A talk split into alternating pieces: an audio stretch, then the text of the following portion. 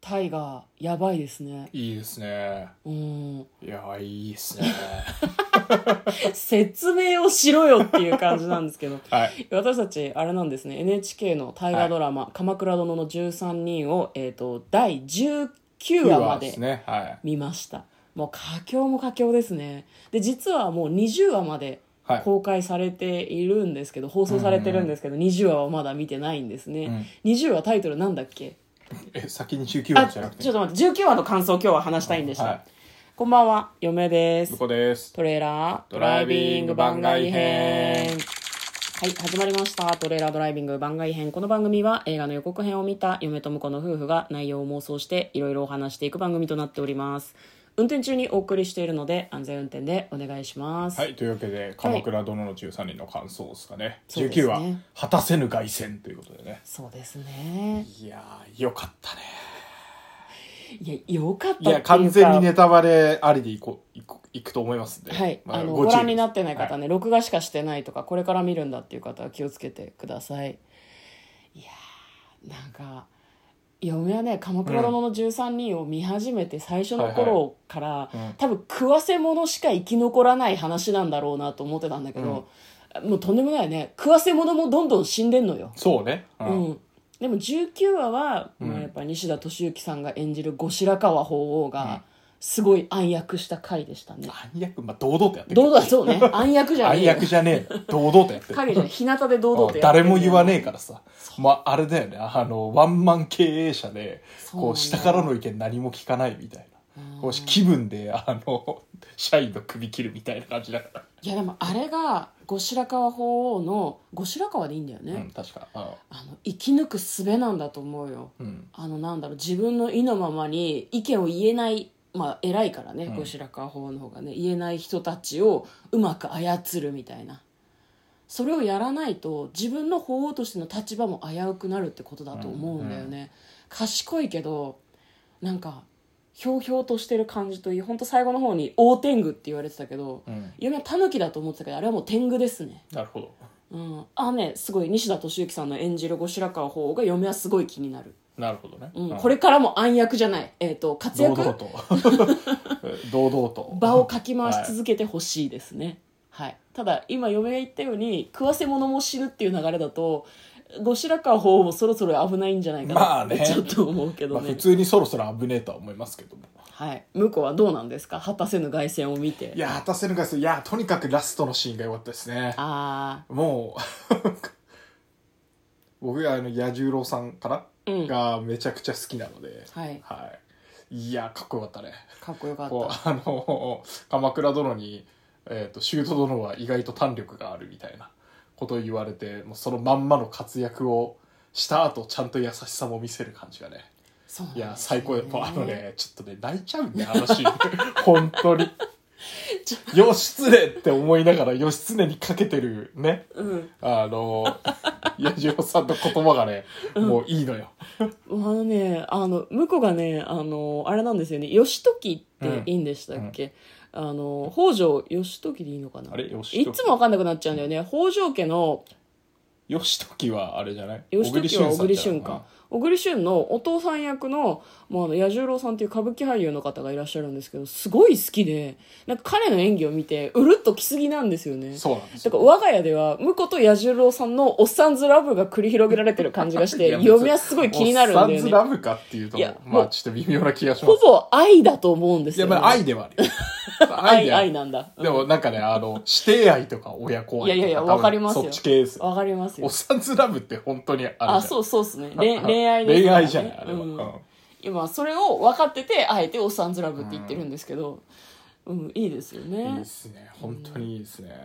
すごまた、いね。まあ、うん今回だからそのあれだけ強くて豪快に見えてた義経がへこんでるっていううん。ねところにあのしっかりとこう何包み込むような優しさで ああこんな人女子にいてくれたらなって思うああ、いや、まああれだね、こう、サラリーマンの味方なのかもしれない、ね。あそうかもねもしかしたらねあーう。んだって結局さ、大河ドラマって、もうすごい雑な言い方をすると、中間管理職の苦しみを描いた作品が非常に多いと思うのね、はいはい嫁は。上からもどやされて、下はついてこなくて、どうしたらいいんだろうっていうふうに苦しむみたいな、うん小栗旬がまさにそうなんだけど小栗旬がやってる役のお父さんももちろんそうなんだよね、でも彼の方が人生経験が豊富だからやっぱ理想の上司みたいな気持ちになるんだろうね見てる人はねそうねそれもあるね、いやだから今なんか話してて思ったけど、うんでもやっぱこの何頼朝とうん義経とかってもうあのお父さんいないじゃんっていうところがあさ小栗旬役の、えっとうんうんうん義時は、はいはいはい言うてもお父さんがいるのよあとそ思うって、ねそうねうんお父さんがケツ持ってくれるっていう、うんさいあー最後ケツ持ってくれるっていう安心感とか、そうねうん相談できるとか、うんうんうん自分がねあうのんどんどんやってて、なんだよ親父すねやがってとか、うんいろいろあると思うけど、うん親だからっていう、うんその絶対信頼できるうんのがあるんだよね。そうだね裏切りとか、うんはめられるとかそういうのがないっていうのが、まあ、お父そうださんかもら別にそんなめちゃめちゃ頼れるけどう、ん全部やってくれるわけではない心の底で信用してるっていそうそううそうそのがやっぱその北条う、うんのあの中にはあってうん、源 にはないんだよ源にはないっていうところがなんか、あー精神的支柱がね、うん、そうそこもなんか今対比が見えてかわい そうあーそうかって思っちゃうよねなるほどそういう思い入れというか感情移入なんだねそうあまあ感情移入っていうかそうね今ちょっと気づいたところとして、まあ、そこも絶対対比としては狙ってるんだろうけど、うん、もでちろんねもその、北条家の人たちがその向こうがすごく感動したシーンだっていうふうに言ってたけど、嫁はあそこその他人だから、うん言うて、まあ、過信的なあれではあるんだけど、うん他人だからあれができるしあの人も本当に残念だったみたいなことを小栗旬が言ってて意外と他人行儀と思ったんだけど他人なんだよねそうそうそう家族の話じゃないからああいう対応になるんだと思って、惜しい人を亡くしたみたいな対応だったじゃん、うんだからもう武士としてあいつ終わったっていう対応を優しく対応してあげるんだけど北条がやってることがうんすごいなんか嫁はちょっとショックでしたね優あーしく見えるけどそうだねこの人たちは頼朝より家族ではないっていうねそうそうそうで家族でもないから逃がしてはやるけど助けてはやれないんだと思ってああってちょっと思いましたねでまた振り向いた須田君のね寂しそうな笑顔うん美しい横顔みたいなのがすごい嫁はなんか辛かったですね。そうだったですねあれはうねんでも次回帰ってきますから予告編でえ次回は何なんですかタイトルは、タイトルはあの「帰ってきた義経」っていう 早いなーっていうい、やー鎌倉には帰っていこなやいよだから今までずっと帰れなかったから、うんもう自分の意思で帰るんだけど、うんもうそこはなんていうのもう直命も下ってるし直命、うん直命ではないのか、うんうんうんあの後白河法皇から追悼の儀が出てしまっているのでうん、頼朝としては殺さなくちゃいけないわけですよ。そうなんですよ頼朝が義経を殺すようにっていう指示が出てんだよね、うん追悼って「追う」に「打つ」と書いてうん追悼なので、うんなのでもうあの撃たれるって知った上で、うんでも多分お兄さんに一目会ってから死にたいって思ってうん、ボロボロになって帰ってくるんだろうなそして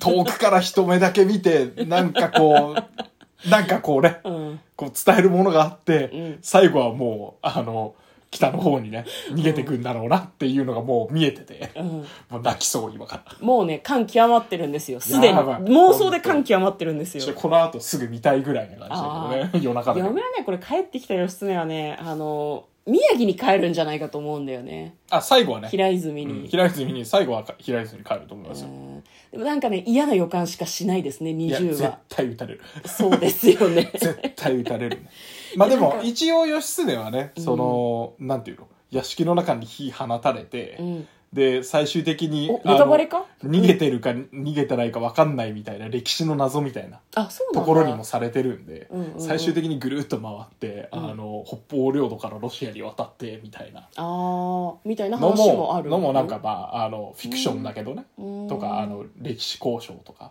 のなる番ほど組でやってました話はつきませんがそんな感想です嫁とだからトレーラードライビング番外編もあったね